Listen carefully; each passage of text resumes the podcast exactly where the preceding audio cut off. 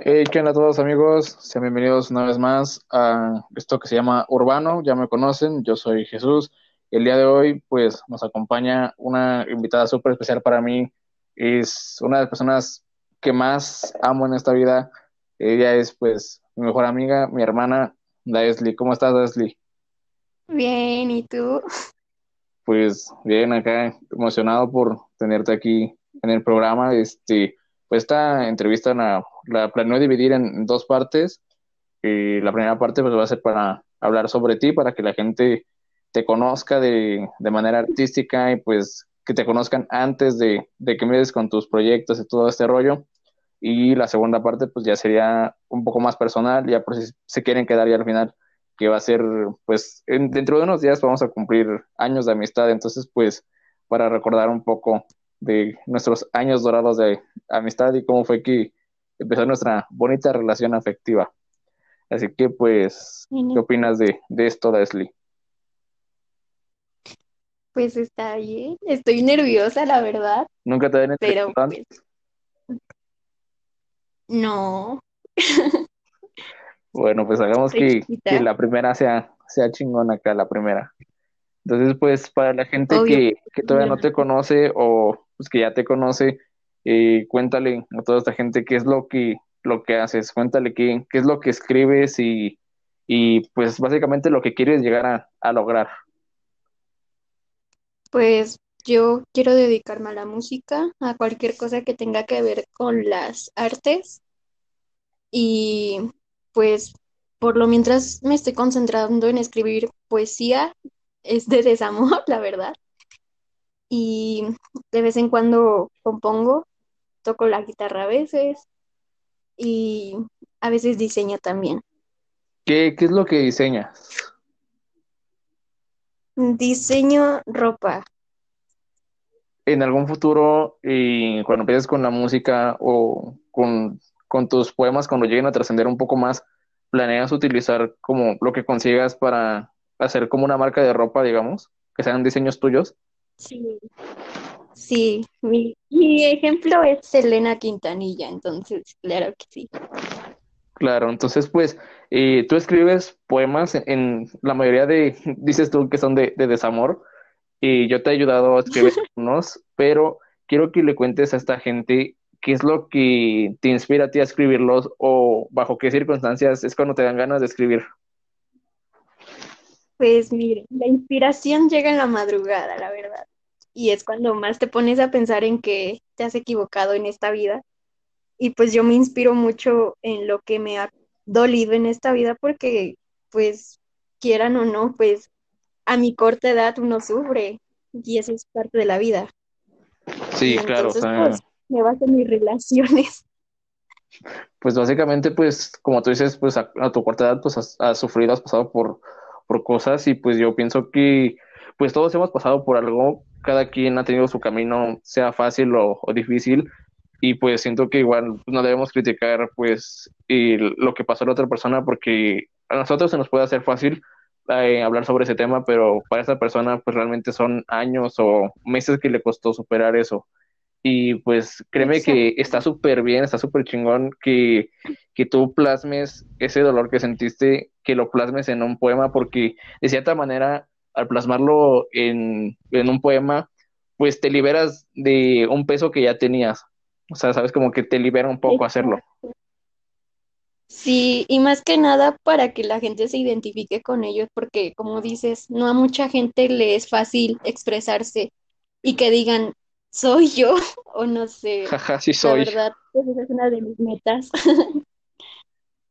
Genial, subes este, tus poemas a, a, tus redes sociales porque, pues, digo, somos, somos prácticamente hermanos y entonces, pues, yo te he apoyado en todo esto y, pues, igual es bueno que hagas lo que te gusta, pero aquí viene una pregunta que yo te quiero hacer a ti y es si te, te diga de lo que haces. ¿Te afectan los comentarios que, que hace la gente?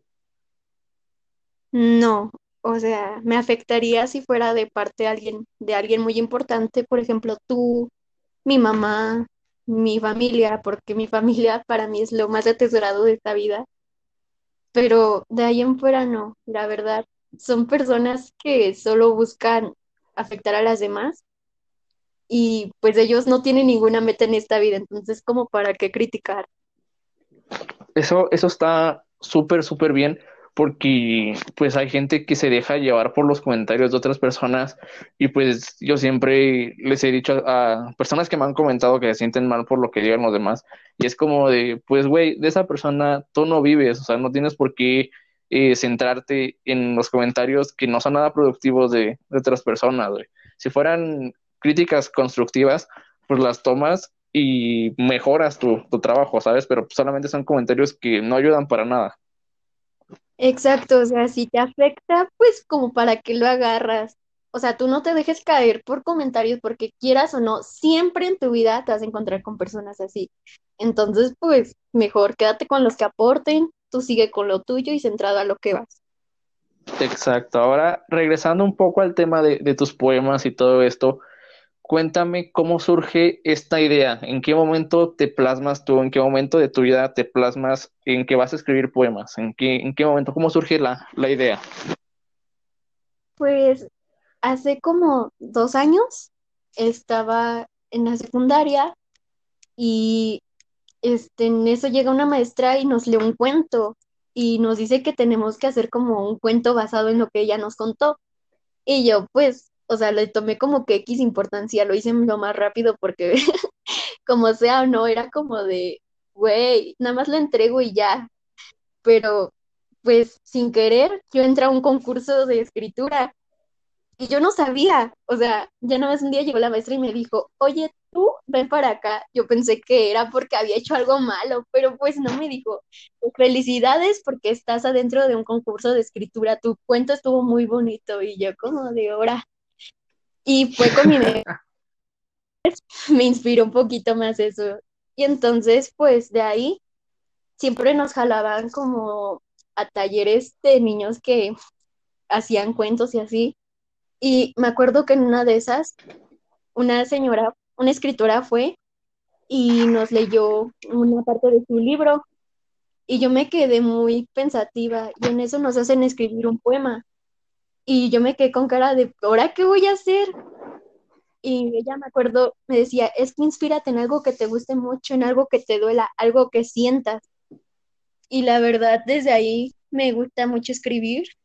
Por un tiempo lo dejé por, lo, por la escuela y hasta ahorita lo retomé porque pues son emociones que te quedas guardadas y no hay mejor manera de sacarlo que escribiendo. O sea que pues tú no, no tenías como planeado pues escribir literalmente, sino que fue como gracias a esa maestra que pues utilizó tu trabajo por, pues a, lo mejor era como plan con maña porque eh, les dijo, no, pues tienen que hacer este trabajo, pero realmente los estaba como metiendo a un concurso sin que ustedes supieran. Entonces, pues a la hora de que tú te quedas al concurso, pues este, eh, quieras o no, eh, pues tú no ibas como con las ganas, pues, de, de, ganar ese concurso, ni siquiera querías entrar, o sea, no, fue como algo de momento, y gracias a eso eh, es que te motivó a hacer lo que haces hoy en día. Entonces, y fue como, como una motivación indirecta, por así decirlo. Sí, luego pues me acuerdo que ya en año yo iba con mi mejor amiga, nosotras escribíamos y le íbamos a dar nuestras cosas a la maestra y le decíamos que si estaba bien y ella nos corregía súper buena onda. Entonces, pues son como de una de las cosas más marcadas que tengo por la que empecé a escribir. Y estos poemas que tú haces, ¿has, este, planeado plasmarlos en una melodía? Sí, pero me cuesta mucho trabajo complementar lo demás. Lo, veces anteriores he intentado hacer canciones, pero siempre me quedo a la mitad porque ya no sé qué ponerle. Y pues, por ejemplo, yo primero hago la melodía, después hago la letra. Entonces me cuesta un poquito de trabajo. ¿Ya tienes alguna canción completa? No, hasta, ahorita no. Solo las tengo a la mitad. Son borradores. Pero pues quieras o no, eso me sirven después. Pues sí, pero, o sea, ¿cómo es el, proceso de, creación para, para una melodía, para una canción? ¿Es el mismo proceso que tienes para, para escribir un poema o es un proceso totalmente diferente o van de la mano o cómo? Pues escribir una melodía, yo digo que tengo que estar muy, muy feliz. O sea, es todo lo contrario a cuando escribo. Cuando escribo estoy súper dolida, no sé, me dan mis ataques de pero cuando tiene que ser porque estoy muy feliz, muy contenta. Si hable de desamor, yo sé que estoy muy feliz. Y agarro la guitarra y como salgan las notas. Después de ahí es ponerle letra, grabar la melodía, ponerle encima la letra y ya. ¿Todo este proceso lo haces tú sola o tienes alguien que te ayude? No, soy yo sola.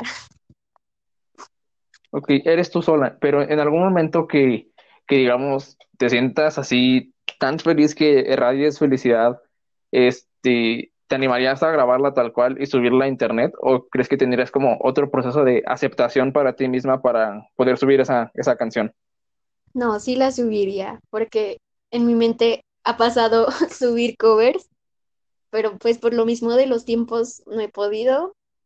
O sea, a mí me encanta cantar, yo soy feliz cantando, entonces, pues, solo es cuestión de tiempo.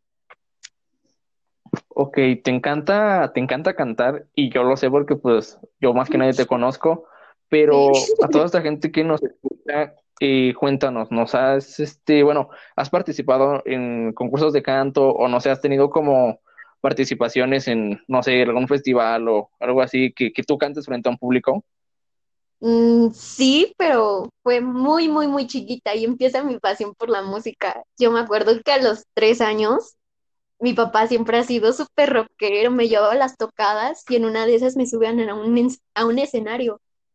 Y ese recuerdo lo tengo muy plasmado a pesar de que estaba muy chiquita, o sea, mi papá todavía me cargaba, entonces no, no tengo como que el tiempo, pero sé qué pasó y me pusieron a cantar y todos se me quedaron viendo y mi papá estaba llorando, pero yo estaba muy feliz. Entonces tu pasión de, por la música y por la cantada empieza desde que eras pues realmente muy pequeña. Y esto ha trascendido a lo largo de los años, es más que obvio, te digo, yo te conozco muy bien, pero cuéntale a la gente que todavía no te conoce cómo es que la música te ha influenciado y cómo ha trascendido para ti tu propia música, tu propia mentalidad y tu manera de crear este, tanto los poemas como tu música? Pues la música me mueve para todo. Yo, como comento, desde muy pequeña andado en tocadas, que la guitarra, que esto, mi papá toca la guitarra, canta, escribe. Entonces, desde ahí te vas dando cuenta que es algo que va a estar siempre presente en tu vida. Y yo desde chiquita quería tocar la guitarra, pero pues jamás me enseñaban. Entonces, pues a lo largo de mi vida fui conociendo que reggaetón, que hip hop, que rap. Y entonces toda esa mezcla es lo que ahorita yo en mis 16 años lo agarro como fuente de inspiración y me la paso, trato de basarme a veces en letras de canciones para escribir mis poemas y en verdad que la música para mí todo, se los juro. Y, o sea, no solo, digamos, música actual, música de años es la que sigue presente en mi vida. Ok, entonces, este, la música, como tú bien lo has dicho, pues es demasiado importante para ti, es algo muy valioso para ti. Eh, y bueno, como a todos los artistas, pues tenemos como una inspiración al momento de que escuchamos una, un artista en específico, nos inspira demasiado. ¿Cuál es ese artista o cuáles son esos artistas que me inspiran? Te motivan a seguir adelante. Bueno, como tú ya sabes, a mí me encantan los Doors. Entonces también como que mi ídolo es Jim Morrison. Él escribía, cantaba y era un poeta. En verdad que es mi, mi todo. Otra artista que tengo súper presente es Javier Solís, Selena Quintanilla, actualmente me gusta mucho Rosalía y creo que ya hablando de otros, otros influenciadores, serían los Beatles, Kurt Cobain, los Kiss Y todo eso me ha traído hasta donde estoy ahorita. Ok, entonces pues mencionas a, a Morrison, mencionas a Cobain, mencionas también a la Rosalía. Entonces eso quiere decir que realmente no tienes como, como una, ¿cómo decirlo? Como que eres muy abierta a escuchar muchos géneros de música, que no te centras nada más en uno, o como, no eres como los típicos rockeros que dicen, ah, anche reggaetón, caca, anche reggaetón feo, o sea, no, no, tú eres como que a la música. ¿Por qué crees que es esta Ajá, ¿por qué crees que, que eres tan abierta a varios géneros Porque desde musicales? chiquita, o sea, mi mamá y mi papá son súper distintos en escuchar. O sea, yo escucho artistas mexicanos, franceses, rusos. Entonces, desde ahí vas agarrando. Por ejemplo, a mí mi papá desde chiquita me puso La vida en rosa y esa película es sobre la vida de Edith Piaf. Entonces, desde ahí agarré el francés y en verdad que es muy tranquilizante escuchar Edith Piaf. Y de ahí mi mamá escuchaba el rock mexicano, el Tri, la banda Bostic, Tex-Tex, también agarré de ahí. Mi mamá también es mucho de escuchar reggaetón, entonces pues a lo largo de mi vida todo eso se me quedó. O sea, por tus padres es que la música te influye. ¿Crees que si tus padres, bueno, si tu papá, como me comentas, que es, no hubiera, pues no hubiera sido un rockero, digamos, hubiera sido más, no sé, que se dedicara a otra cosa, a alguna cosa X, que no tuviera tanta influencia de la música en su vida, ¿crees que serías como lo eres ahora? Mm, hablando musicalmente no, pero sí seguiría escribiendo.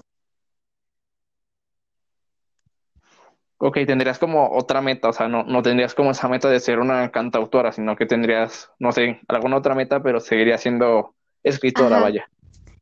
sí. Muy bien, la música en tu vida, como tú lo has dicho, ha sido bastante importante. Cuéntame sobre la importancia que ha tenido en tu música antes y después que empezaras a, a meterte tal cual en este mundo en que tú escribieras constantemente y te propusieras a ti misma escribir música.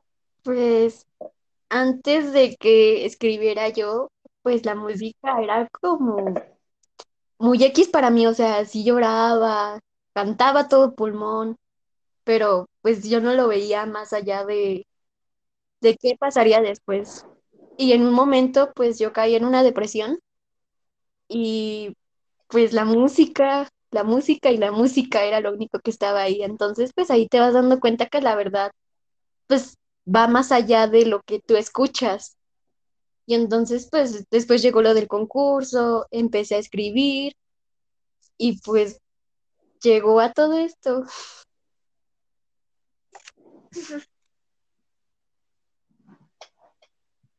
Sí, sí. Pues entonces, como tú lo has dicho, pues la música eh, pues te ha salvado, vaya, de, de, digamos, de esta depresión. La música te ayudó a sobrellevarla y tal vez incluso a superarla de manera Sí, indirecta. Pero eh, igual a toda esta gente que nos escucha, eh, ¿crees que la música sería como pues una alternativa para salir de todo, para escaparte de, sí, de todo? completamente sí. Es que cuando estás feliz escuchas música, cuando estás triste escuchas música. Para todo escuchas música, en verdad. Y o sea, si la gente no lo ve más allá, pues que traten de hacerlo, porque la verdad, todo este mundo de la música es mágico. Pues sí, como, como tú dices, es, es, este mágico y como tú dices, eh, estando triste escuchas música, estando feliz escuchas música. Entonces como que la música es algo constante en la vida de todos, porque realmente pues sales, no sé, sales al supermercado y escuchas música. En una tienda tienen música y sales al centro, siquiera al centro de la ciudad, y en cada local tienen música, tienen Sí, música diferente. Y sales, no sé, en un taxi y tienen música. Entonces la música, quieras o no, es algo constante en tu vida aunque algunas personas no lo ven más allá, como tú lo dices, hay personas que sí, hay personas como tú, como yo, que viven la música a otro nivel, que la música es una parte indispensable de, de su vida. sí, exacto. O sea, en verdad que a toda la gente solo piensa que es música, que no tiene mensaje. Póngase a escuchar retenidamente y te darás cuenta de que te llega, quieras o no te va a llegar, y más si estás en un momento específico. Sí, claro. y si estás en un momento específico, siempre va a haber como una canción que escuches muchísimo en repetidas ocasiones, este, porque pues te sientes identificado con esa canción. Y después de que superes tu, digamos, si estás en un malestar eh, y escuchas mucho una canción, después de un tiempo que logres superar ese malestar eh, y vuelves a escuchar esa canción, se te va a quedar eh, ese recuerdo, te va a, a retornar a ese instante y puede que te pongas otra vez pues nostálgico o puede que lo superes aún más, que digas, chale, pues escuchaba esta canción hace tiempo y mira, ahorita estoy pues genial otra vez. Sí, o deja eso, si no te escuchas una canción miles de veces, no sé, por ejemplo, yo cuando estaba chiquita escuchaba una canción que se llama Rosas en el Mar y pues yo la cantaba, pero pues no sabía ni de qué hablaba. Ya hasta ahorita que te das, que empiezas con tus emociones más fuertes, bueno, vas experimentando, te quedas retenidamente a ver y dices, ya sé de qué habla, sé qué transmite, entonces pues te quedas como, wow. Sí, sí, claro. Cuando uno está pequeño, pues escucha la música, pero no, no le pone la atención necesaria, o a lo mejor sí, pero como pues su cerebro pues todavía no se desarrolla bien, todavía eres pues un pequeño, no entiendes a la perfección lo que esta canción quiere intentar transmitir, lo que este artista quiere intentar transmitir hasta que ya en un futuro que ya te vuelves un adolescente, un adulto, que empiezas a cambiar tu forma de pensar, escuchas otra vez esta, esta música y dices, ¿cómo no, no escuché esto de pequeño? ¿O cómo escuchaba esto de pequeño si realmente es muy, muy deprimente o que habla de, de otros temas que tal vez un niño no debería escuchar? Exacto.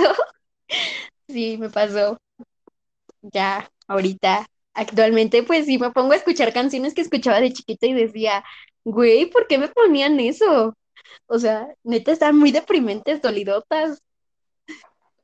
Sí, a mí me pasó algo similar y es que yo de pequeño pues escuchaba muchísimo música, o sea, realmente eh, yo con mis 10 pesitos este, iba al tianguis, bueno, si hay gente que no sabe qué es el tianguis, pues el tianguis es prácticamente es un mercado que se pone en las calles donde venden pues fruta, ropa, y venden todo.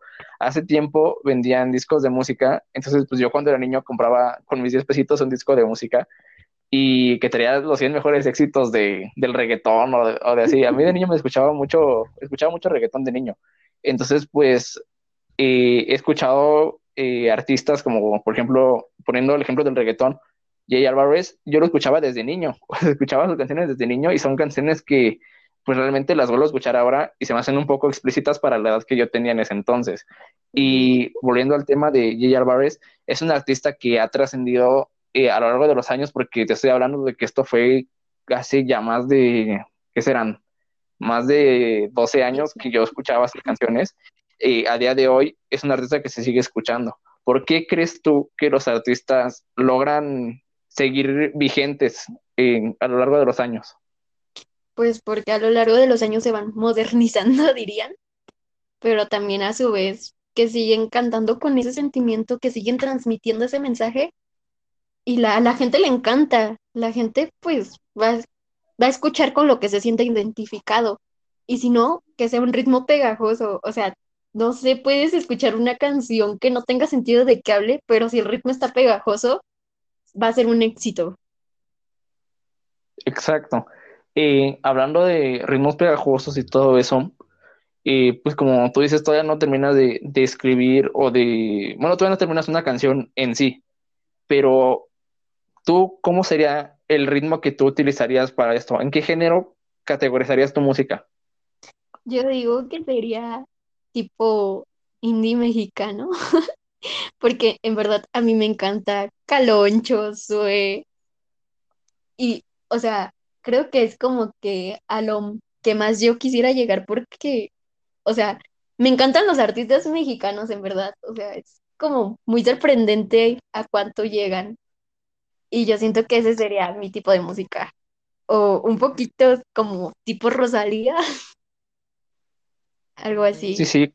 O sea, claro, o sea, está súper bien que tengas como claro lo, a lo que quieres llegar. Y como tú lo dices, eh, y yo lo he dicho también en varios podcasts, eh, lo que es mexicano es bueno por ley. O sea, no siempre, pero cuando, cuando es realmente bueno, va a trascender y van, cuando lo que está bien hecho va a seguir durando durante varios años. Y es lo que yo comentaba con, con Gucci y lo comentaba con Ernesto en los podcasts pasados, de que si te das cuenta, lo mejor viene de México.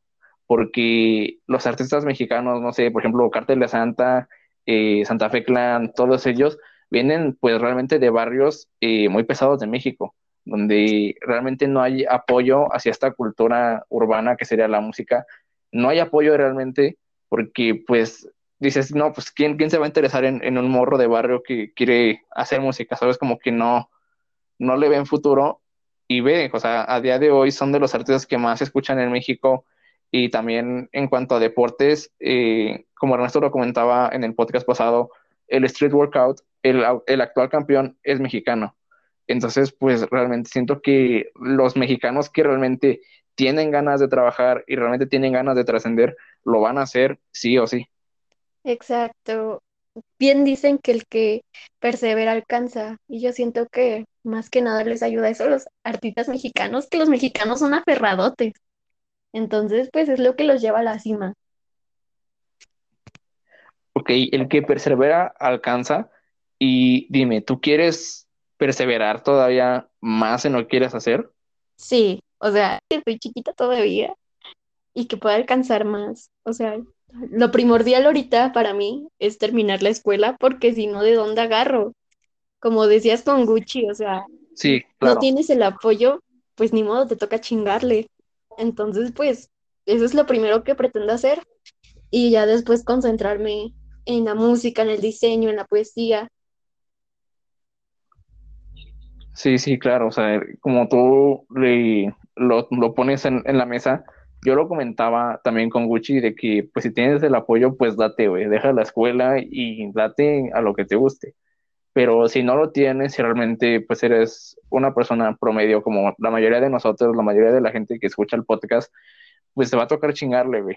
Y quieras o no, y hay gente que corre con suerte, o sea, que realmente tiene suerte y aunque sea de bajos recursos, pues sale de la escuela, pero busca otras alternativas para lograr su, su meta. Entonces, el que quiere puede y no es como una excusa, una, una limitante, sino que, eh, como tú dices, tu meta actualmente es este, terminar la escuela. Y eso está súper bien porque así puedes tener un plan B por si la música no funciona. Pero, ajá, o sea, digo, es un plan B.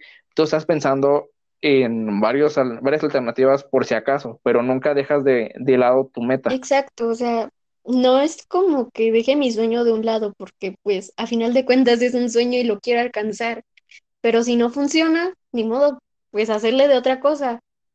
O sea, como te comentaba alguna vez, no te va a llegar la oportunidad a la puerta de tu casa, tienes que chingarle. Y si no, pues se me hace muy estúpido de, de la parte de alguien que se quede esperando la oportunidad de que lleguen y le digan, güey, ¿quieres cantar? Y, o sea, eso no pasa. Sí, claro, solamente pues pasa en las películas, en las series de televisión, porque realmente las oportunidades, y más en un país como lo es México, las oportunidades se buscan, las oportunidades nadie te las da. Entonces, pues voy a tomar el ejemplo de un, de un artista mexicano que se llama Secan. Él, este, nunca tuvo como el sueño de hacer música hasta que realmente lo necesitó, porque él tuvo a su hijo a temprana edad y, güey, tenía que hacer cuatro empleos a la vez para poder sustentar a su hijo. Cuando estos cuatro empleos se le hicieron mucho para él, empezó a vender hierba. Y aunque fuera mal visto, porque la gente pues no sabe las necesidades que él tenía en ese momento, pero cuando empezó a vender hierba fue cuando mejor le fue, cuando mejor dinero empezaba a ganar y ya no tenía que ir a, sus otros cuatro empleos. ¿A qué, ¿A qué crees que, bueno, por qué crees tú que la gente busque otras oportunidades? ¿Crees que le falta apoyo a, la sociedad el día de, bueno, sí, día de hoy? o sea, los artistas son muy poco valorados en México. Por ejemplo, a Maluma literal le llegó su, su presentación en carta de, güey, vas a grabar. Y ya, güey, se hizo famoso, pero pues a nosotros, ¿quién te va a hacer eso? O sea, nadie. Entonces, pues, como dice Secan, pues le tuvo que chingar y, o sea, súper conocido ahorita y la neta, pues es un modelo a seguir. Sí, claro, o sea, es, es un modelazo a seguir el, el tipo porque eh, fuera de que es un rapero a día de hoy, él también, pues él, él lo ha dicho en entrevistas, de que no solamente se inspira del rap, sino que se inspira también de, otros géneros como la salsa, la cumbia, eh, diferentes este, géneros. Y ha colaborado con, con otros artistas de otros géneros totalmente externos al rap. Eh, ha colaborado con Merenglás, con, no sé, con Grupo Firme, colaboró con muchos artistas externos al rap. Entonces, ¿tú crees que estas colaboraciones expanden tu, tu panorama como, como artista, tu panorama como artista lo, lo expanden? sí. lo, bueno, ¿qué piensas Pues tú de es eso? como te digo, yo escucho de todo y pues quieras o no, vas tomando ejemplos y vas escuchando diferente. Por ejemplo, en Cuba hay un grupo que se llama Orishas y ellos mezclan el rap con la música cubana. Es una maravilla. Y de ahí vas agarrando varios modelos y vas haciendo tu propia estructura de música. Sí, sí, o sea, como tú pones el ejemplo de, de Cuba, también yo tengo pues amigos cubanos que se dedican a hacer música. Por ejemplo, el, el grupo musical SMS es, este, se presentó en la Vocacional 7 hace bastante tiempo, pero ellos son un, un grupo que mezcla eh, un poco de música, digamos, pop, la, la típica música de una boy band, más aparte el rap. Entonces es un, un género que a mí en lo personal me gusta bastante porque es un género muy movido y que te pone de buenas Sí, cuando lo escuchas. es muy sorprendente cómo la gente llega a O hacer sea, eso, en verdad. Yo me quedo con cara de wow. O sea, por ejemplo, también, no sé si te acuerdas de la canción de Tiga, la de Go Loco. También me encanta cómo mezclan lo mexicano con lo sí, estadounidense. O sea, yo me quedé sorprendida y dije, güey, qué precioso.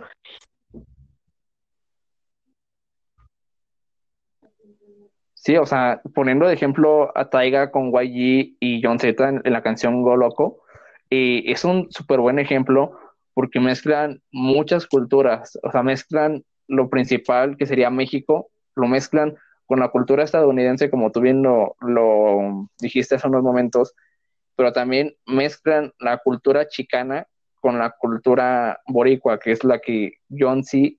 eh, mete al tema. Entonces es, es, un tema que mezcla, aparte de mezclar nacionalidades, mezcla géneros. Y, y cuando lo haces bien, como esa canción, Sí, es cuando en pega. verdad, o sea, a mí se me hace súper sorprendente cómo llegan a hacer eso. O sea, a mí una vez me contaba alguien la idea de que tenía que quería hacer un, un álbum con originarias de algún país y mezclarlas con el reggaetón. Y pues a mí se me hace súper buena idea, la verdad. O sea, sería muy sorprendente eso. Sí, sí, claro, y, y es algo súper admirable que tengan esa mentalidad porque es algo único y que a día de hoy todavía no se ve Y pues eso, ese es el punto de la música, estar innovando constantemente para que le llame la atención a la gente. O sea, si se, como te decía, si se escucha pegajoso, a la gente le va a encantar. O sea, si sea mariachi, pero tú lo sepas mezclar bien, le va a encantar. Hablando de mariachi, el mariachi también ha sido uno de los géneros que tú has cantado, porque, o sea, tú me has mandado audios cantando y has cantado el mariachi. ¿Por qué crees que el mariachi para ti ha sido como igual Es una influencia? Como te digo, a mí México no es este país porque lastimosamente la gente se ha vuelto muy egoísta, pero me encanta la cultura, me encanta lo mexicano. Y el mariachi influenciado, pues, porque es ópera mezclada con lo mexicano. Entonces, pues de ahí dije, de ahí soy y he tratado de cantar mariachi, de todo canto. ¿Por qué crees que el mariachi ha sido uno de los géneros que se ha ido arraigando con el tiempo? Es que, en verdad, mm, el mariachi es lo más sorprendente que puedas escuchar. O sea, yo he hablado con personas de otros países y les encanta el mariachi. O sea, es lo que más destaca en México. El mariachi con sus vocalizaciones, sus vibratos, con la música, con los instrumentos, violines, guitarras, queda precioso. Sí, claro, o sea, yo he escuchado y digo, yo también escucho pues música en general, no escucho como, no me quedo estancado en un solo género y el mariachi es uno de los géneros que más trabajo a mi punto de vista conlleva, porque aparte de llevar una buena voz, porque no cualquiera puede cantar mariachi, o sea, cualquiera puede hacer música, pero mariachi no puede hacerlo cualquiera. Exacto. Entonces siento que es uno de los trabajos que más completos están, porque digo, aparte de llevar una buena voz, llevan un trabajo de muchos artistas coordinados atrás de, de la voz. Sí, y deja eso, o sea, cómo juegan con su voz, porque neta, o sea, yo veo y llegan a notas súper agudas y yo trato y me quedo afónica por días. Es muy difícil cantar mariachi. Sí. Sí, o sea, es una, una preparación que realmente lleva años. Y tú llevas años ya practicando tu canto y aún así todavía no, no te sientes a gusto con el resultado, sientes que todavía te falta más. Y créeme Sí, que eso está súper, súper bien. Está súper bien porque no te quedas con lo que ya tienes, sino que intentas trascender a más. Sí, porque, o sea, entre más mejor dirían. Sí, claro. O sea, es súper, súper genial que tengas esas metas a futuro, pero cuéntanos, allá que termines la, la escuela, ¿cuál es el, el plan? ¿Cuál es tu, tu meta después de la escuela? Pues yo me quiero independizar.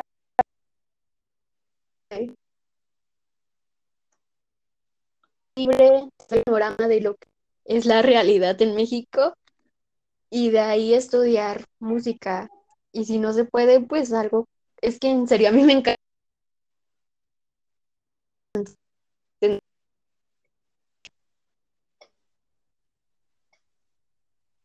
Sí, o sea, todo lleva un proceso y es bueno que, que lo tengas claro, que todo lleva un proceso que, como bien lo dijiste hace unos momentos, no, las oportunidades no te llegan a la puerta de tu casa. Entonces, es muy bien que te prepares para, para poder salir a buscar esas oportunidades. ¿Qué le dirías a toda esta gente que sigue esperando las oportunidades dentro que de su casa? luchen por lo que quieren, porque en verdad aquí es muy poco valorado el trabajo de un artista. No te va a llegar la oportunidad a tu casa y si así fuera, aún así le tienes que chingar porque no te va a llegar los fans de un día a otro. Entonces, pues tienes que chingarle. Sí, o sea, es un trabajo realmente de años. Entonces, pues está súper bien que, que ya tengas claro, claro eso que es un trabajo que no te va a llegar de la noche a la mañana, sino que tienes que buscar mucho para conseguirlo. Sí, por eso yo ahorita estoy empezando desde poemas, música después y al último dejaría lo de diseñar. Muy bien. Contándonos sobre tu experiencia sobre un escenario hace ya muchísimos años, ¿nunca te has animado a volver a subirte a un escenario ya en estos últimos años?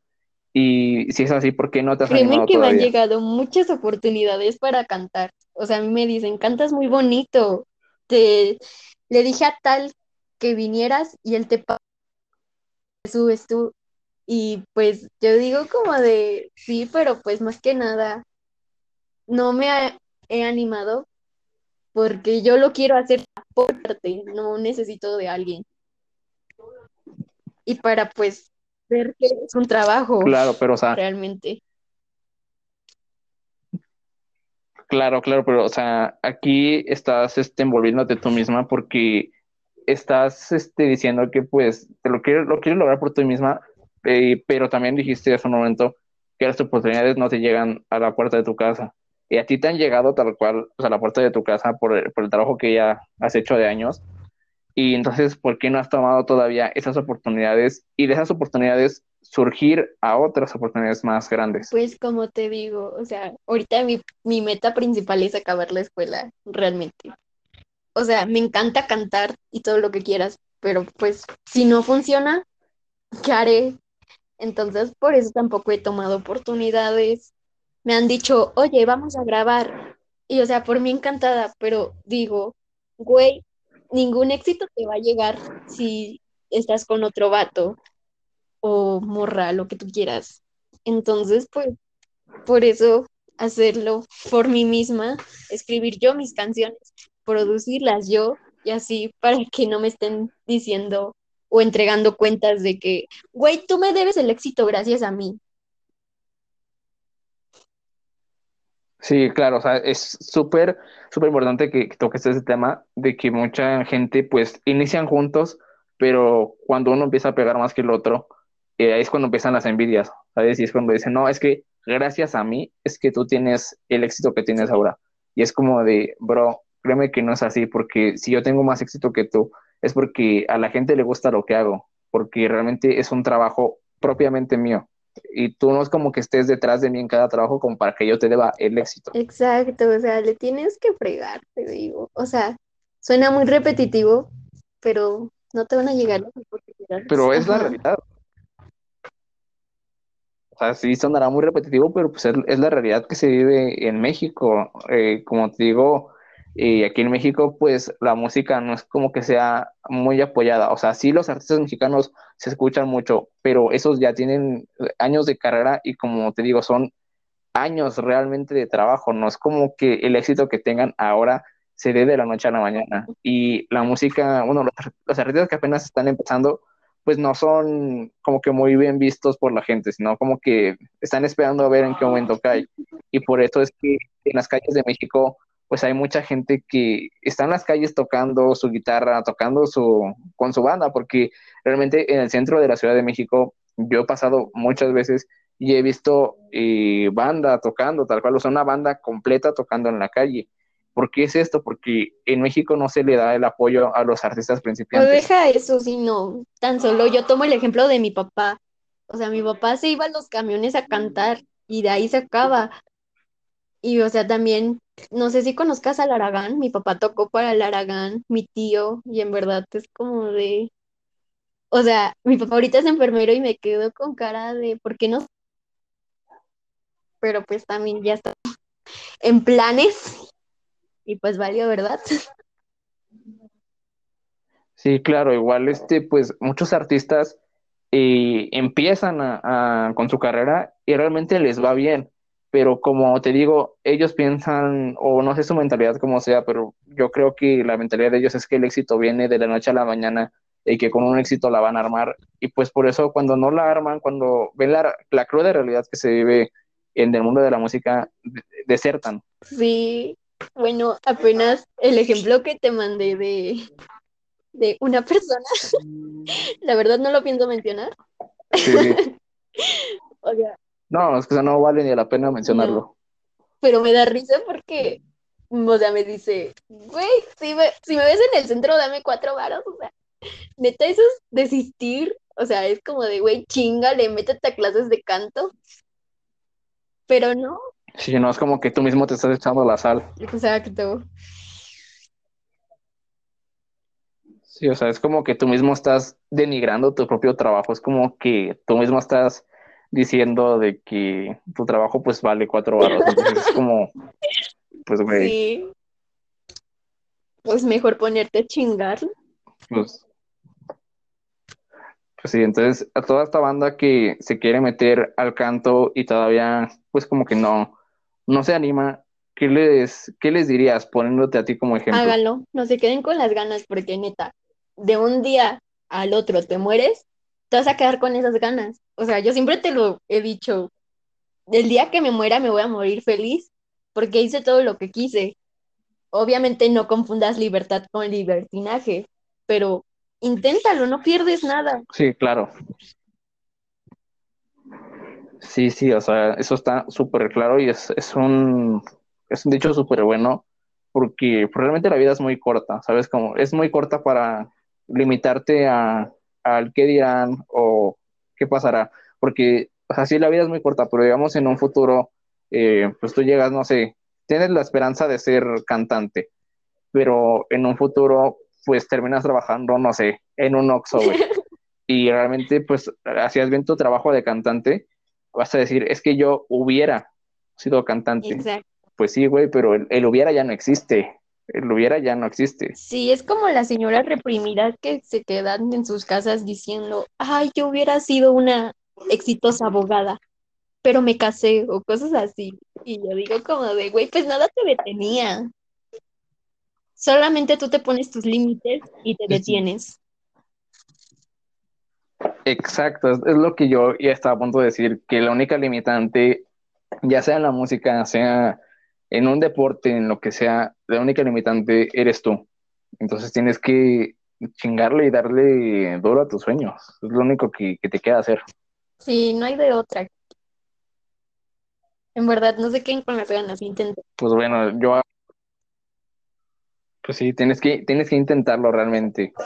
Pues yo hasta aquí quisiera dejar la entrevista a nivel, quisiera dejar esta entrevista de, de lado para darle inicio a la entrevista, a la segunda parte de la entrevista, que es cele- bueno, celebrando nuestra, nuestro cumpleaños de amistad realmente.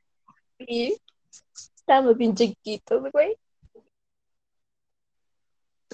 Pues realmente, pues para toda la, la banda que todavía no sabe, yo y Daphne llevamos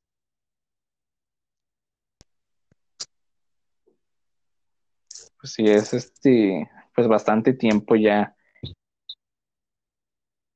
que buenas y malas rachas, muchas veces más malas que buenas, pero Sí, siempre hemos sabido salir adelante y mantenerlos juntos. sí, yo me acuerdo que cuando apenas conocí a Jesús, nos terminamos odiando.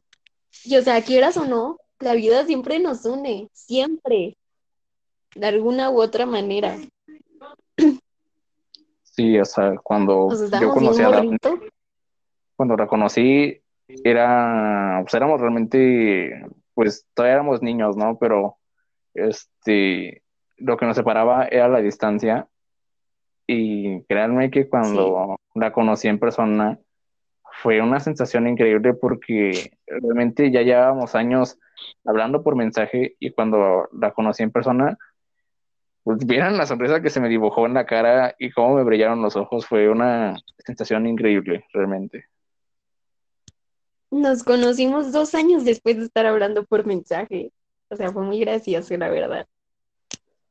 Fue muy gracioso, más que nada porque yo era, estaba en la etapa en la que pues nada más me importaba, o sea, simplemente pues yo me, gustaba hacer desmadre y eso es lo que me dedicaba, no, no tenía oficio ni beneficio, entonces pues vi la oportunidad de, de conocerla pues no me lo pensé dos veces y pues nos conocimos por un tercero, eh, o sea, yo cuando, cuando fuimos a conocerlos en persona eh, fue por un tercero que pues ahorita pues ya está fuera de mi vida y no lo quiero volver a ver jamás en mi vida, pero sí, sí le agradezco demasiado por, porque me acercó más a esta persona que es, a día de hoy es una de las personas más importantes y más influyentes en mi vida. Sí, o sea, yo me acuerdo que cuando te conocí dije, wow, te dije algo muy gracioso, no lo pienso decir aquí, No, no, pero, yo, tú, no o lo, sea, tú no lo dices, pero yo sí lo voy a decir, yo sí lo voy a decir, lo que no, Daphne, no eso, no me- me quemes. lo que Daphne dijo cuando me conoció fue algo así como de, ¿qué? ¿Nada más esto? Nada más esto es lo que, lo que estuve durante años, esto es lo que estaba detrás de la pantalla, para que vean cómo, cómo es de, de amable y afectiva en el primer encuentro. No, es que yo estaba muy enojada con Jesús, la verdad, porque en esos tiempos Jesús y yo teníamos una relación más que amigos. Y el güey llega bien vergas y me dice, ay, vamos a regresar. Y yo tenía novio y le digo, ¿qué te pasa? Y o sea, yo le estuve rogando y estaba muy enojada y por eso le dije eso. Ah, Simón, es que, pues bueno, yo he tenido como, pues un pasado bastante feo con las mujeres, Oscuro. eh, que la verdad, pues ya no vale la pena mencionar porque, pues va a sonar cliché, va a sonar lo típico, pero pues ya cambié, ¿no? Ya soy otra persona totalmente diferente y creo que Daphne es como la persona más indicada para hablar sobre, sobre este cambio porque ella es de las personas que me conocen mejor que yo me conozco. Sí, o sea, nosotros nos conocimos en la etapa de, güey, queremos ser músicos, rockstars. Y hasta ahorita, pues sigue ese sueño. Es muy bonito porque, pues, Jesús es mi hermano, o sea, no es mi amigo, es mi hermano. Y créanme que verlo crecer como persona me hace muy feliz. Pues fíjate que esto es algo súper importante que, que lo comentes, porque yo igual cuando conozco a una persona nueva o algo así, no te presento como, como una amiga, sino que te presento realmente como, como mi hermana. Le digo, sabes que ella es mi hermana, pero así tal cual se los digo, porque nuestra amistad ha trascendido más que una amistad de mejores amigos, porque realmente nos tenemos un nivel de confianza que realmente no, no tengo con nadie más, o sea, solamente tengo esa confianza con ella. Sí, o sea, yo con Jesús es como contarle todo, sea bueno, sea malo.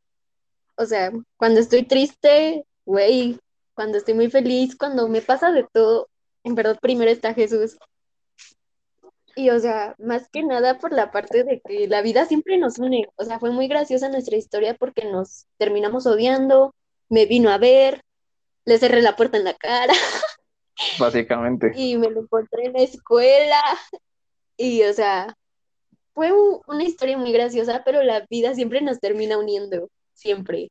Sí, o sea, más que nada yo siento que igual es, es por eso que nuestra amistad ha sido tan, tan especial y ha trascendido durante los años, porque como tú bien lo dices, de una u otra forma la vida nos va a unir y a pesar de enojos, a pesar de regaños que hemos tenido mutuamente, eh, pues siempre nos terminamos, este, siempre nos terminamos reconciliando y quieras o no, pues yo te necesito a ti y tú me necesitas a mí, porque ya prácticamente pues no podemos vivir separados, ¿sabes? Como que nos tenemos esa confianza y aunque nos peleamos, siempre volvemos a hablar porque pues no, no se puede vivir sin, sin ti, sin esa persona tan, tan especial en tu vida. Sí, o sea, somos hermanos si quieras o no, o sea, nuestras peleas no han sido feas. Bueno, las de antes de ser a esto eran horribles. Cuando me robaste mi mochila, por ejemplo. No la fue. Pero es que, ay, no. Es que, a ver, para esta banda que pues no sabe la historia, la voy a contar desde mi punto de vista. La historia de la mochila tuvo algo chistoso porque en ese tiempo yo ya había regresado con ella, pero pues no, no me, o sea, como que era indiferente conmigo. Entonces, pues a mí se me hizo fácil, pues tomar su mochila, pues prestada, vaya, para que me volviera a hablar, ¿no? Era como un pretexto forzado. Pero pues eso se salió de las manos, ella se, se enojó conmigo, o se la regresé después de horas, eh, la mochila y se le perdieron creo que 30 pesos, ¿no? Entonces, pues ya, mandaba diciendo ratero, ¿no? Básicamente. no te dije ratero, es que miren, yo se las cuento desde mi perspectiva. Jesús me había dicho, tú no me puedes reclamar porque eres bien indiferente conmigo. Y dije, ah, va, o sea, yo soy bien orgullosa. Y entonces dije, entonces no le voy a hablar. Y no le hablé. Él me fue a buscar a mi salón y yo, o sea, seguía ignorándolo y en eso empezamos a pelear por la mochila y se la termina llevando. Y yo dije, güey, mis cuadernos. Y hace cuenta que ya después de eso le empiezo a marcar y le digo, oye, dame mi mochila, por favor. Y él me dice, no, vamos a hablar. Y yo, no, no vamos a hablar. y ya así le estuve haciendo drama como por una hora y me la regresó. Y desde entonces no nos hablábamos. Nada, ¿eh? O sea, ni un mensaje ni nada. Nos veíamos y hasta nos volteábamos la mirada. O sea, realmente no, no ni, ni contacto visual hacíamos. Ajá, y hasta nos decíamos de cosas, o sea, fue muy gracioso. A mí me caía mal. En ese tiempo me caía mal. O sea, ya cuando nos peleamos ya me terminó cayendo mal y pues ya hasta le tiraba hate, pero después ya volvemos a reconciliarnos y pues hasta el día de hoy seguimos siendo amigos y pues luego sí nos peleamos todo ese rollo, pero pues ya no son peleas tan, tan fuertes. Luego sí me meten mis, mis regañizas y sí, sí me agüito, pero pues ya, no tanto. Pues también tú me regañas entonces. Y como soy más chiquita que tú, pues con más razón me regañas. Sí, pues yo ya voy un año adelante, yo ya, yo ya sé por lo que, lo que pasas. Entonces, pues, por eso te regaño. Sí, pero en verdad es muy cool eso. yo estoy muy emocionada. O sea, aparte de que sea Navidad, güey, cumplimos cinco años, o sea, neta. Es como que mi amistad más larga, porque en la primaria, pues, no sé si te he contado, pero pues a mí me hacían el feito, en la secundaria igual, y es como mi amistad que más ha perseverado. Pues sí, es como, igual, es como, o sea, sí he tenido amistades de años, pero es como la, más real que he tenido, ¿sabes? Porque eh, se puede decir fácil cinco años, pero realmente esos cinco años, pues has estado constantemente, ¿sabes? Porque tengo amigos con los que llevo, pues no sé, diez años, seis años de amistad, pero pues realmente me hablan cuando quieren, ¿sabes? Y tú eres como esa amistad tan sincera que, que tengo día a día con la que sé que puedo contar para buenas y malas, porque aparte de que me lo has dicho, me lo has demostrado. Sí, o sea, sabes que yo siempre voy a estar antes que nadie. Y tú para mí, pues eres lo más importante, eres mi hermano, en verdad. O sea, yo no te considero mi amigo, te considero mi hermano. Y o sea, yo siempre lo he dicho, yo tengo tres hermanos y así no sean de sangre, son mis hermanos. Y bueno, aparte sí nos parecemos, entonces luego hecho, la creen. De hecho, sí, yo, yo he mandado pues fotos que tenemos juntos y pues dicen, ah, no, pues sí, sí se parecen acá poquito, pues, o sea, sí tenemos como rasgos pues parecidos. Entonces, pues igual, pues les digo a, toda la banda que pues nos escucha que y pues valoren mucho sus amistades que tengan, que sean muy reales con sus amistades, que nunca se oculten nada, porque cuando se empiezan a ocultar las cosas es cuando pues todo se empieza a dañar. Sí, o sea, nunca se dejen denigrar por una amistad, más que nadie, yo se los digo. Yo como le he sufrido con las amistades y pues no, o sea, quien quiere estar va a estar y quien no, pues adiós, o sea, no sufran, no, no, no se merecen menos de lo que son. Exacto, entonces pues eh, el mensaje de hoy, de este episodio para toda la banda, eh, tomando en cuenta las dos entrevistas, es de que pues sigan sus sueños, que le chinguen a lo que le guste, a, lo que quieran llegar a ser, métanle, métanle a eso duro y que nadie les diga lo contrario, que no se bajonen por las palabras de nadie, porque solamente el trabajo futuro va a ser para ustedes, no para los demás. Y también tomando en cuenta, pues ya la segunda entrevista, sean reales con sus amistades y valoren muchísimo tanto el tiempo que se toman las personas como el cariño que se tienen, porque eso es lo más importante en una amistad. Sí, o sea, yo de mi parte les digo que en verdad sean lo mejor y lo que quieren llegar a ser, háganlo.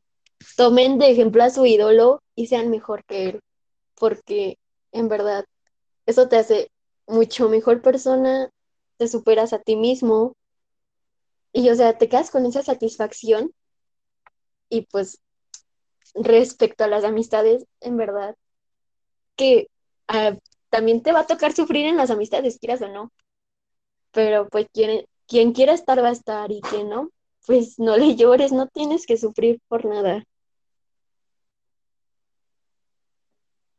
Sí, pues claro, está súper, súper bien dicho lo que acabas de decir y pues gracias Leslie, ha sido un gusto tenerte en este episodio de esto que se llama Urbano. Ah, Entonces, pues, ¿cómo pueden seguirte en tus redes sociales? ¿Cómo apareces?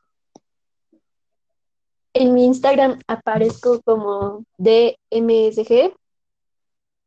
En mi otro Instagram aparezco igual, solamente que se añade EXT y pues solamente por el momento tengo Instagram y ya después abriré YouTube, mi página de Facebook.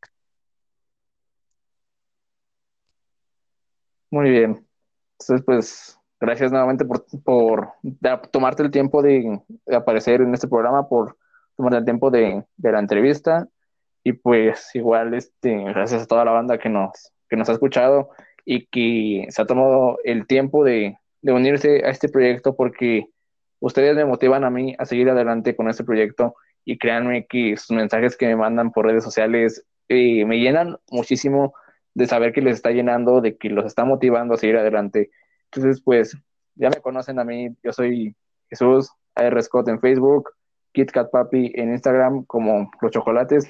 Nunca voy a cansar de decir eso porque me gustan mucho los chocolates, pero bueno, eso es para, para otra historia. Entonces, pues gracias por, por estar aquí. Muchas Nos gracias. vemos en la siguiente hermano. emisión de Urbano. Te amo mucho, en verdad. Y sigan apoyando a mi hermana, en verdad. No saben cómo me llena de alegría que él esté feliz. Pues gracias igual, créeme que me llena mucho que seas parte de este proyecto. Entonces, pues, eso sería todo, amigo. Gracias. Adiós.